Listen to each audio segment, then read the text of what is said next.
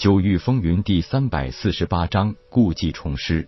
听了各方面传回来的紫极域战况，叶空很是欣慰。看来本宗护宗大阵的效果果然明显，就是这资源消耗实在厉害。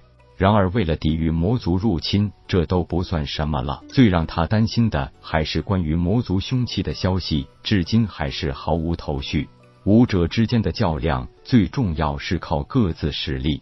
抵御魔族入侵已经绝不是单纯的拼杀较技，那是真实的战争。最重要的一条就是获得对方的准确消息。只有明白对方的真实目的和行动计划，才是克敌制胜的关键。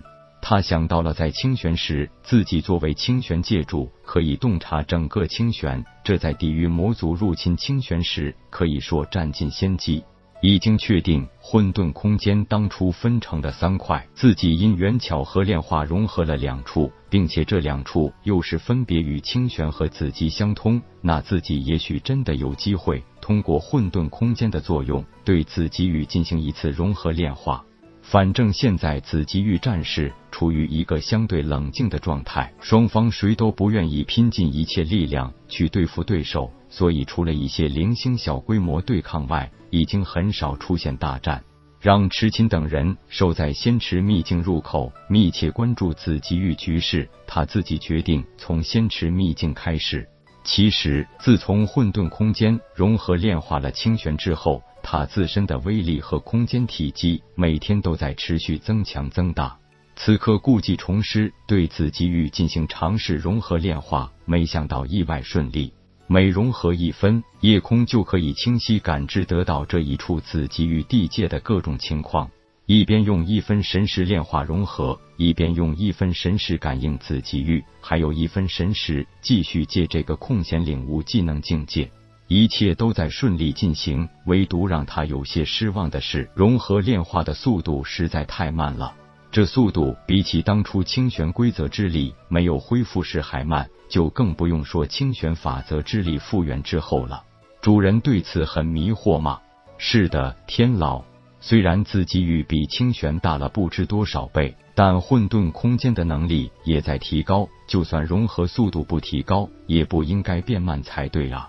问天解释道：“其实这个问题也很好理解，清玄本身就是一个变数。说是界位面，最初竟然可以存在凝神境；说是域位面，却从来无法突破化虚境。万年来，清玄法则又遭破坏，一直锁定在灵阶三境，所以自身排斥力相对较小。而紫极域毕竟是一个比较稳定的位面，排斥外力的能力自然会很强。天老所言极是。”快慢不重要，可以融合炼化就好，最终也不过是时间问题，早晚可以将其彻底融合炼化的。仙池秘境是一个非常独特的独立空间，早在拥有了开启秘境秘钥后，夜空就已经探知到了它的大小。这不过是一个只有方圆百里的小环境，山川秀美，宛如一个世外桃源。本来他以为这个仙池秘境是紫极域的附属，所以选择在此炼化融合。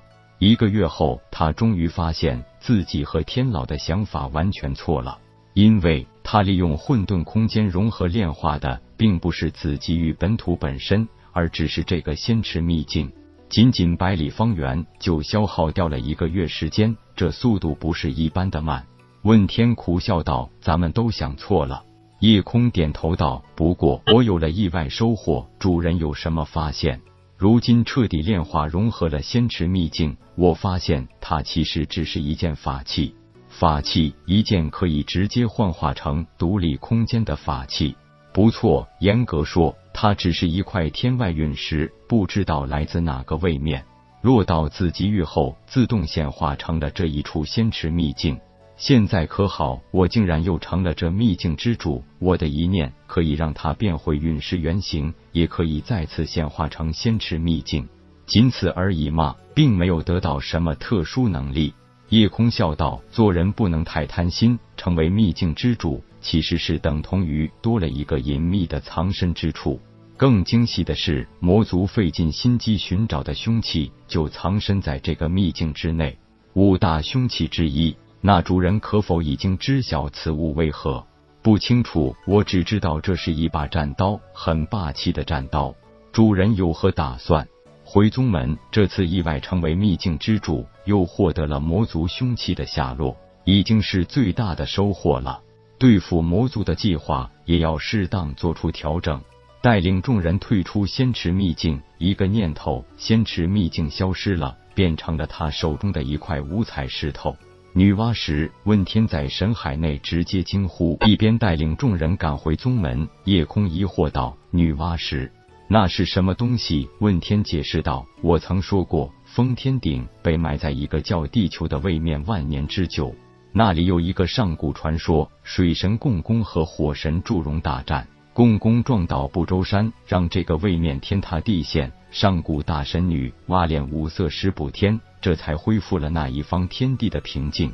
夜空笑道：“天老是说，这块石头就是女娲大神补天所用，不知道怎么飞落到此。正是此意，不管是什么，反正现在归我了。如果是上古大神遗留之物，那自己这一次又赚大了。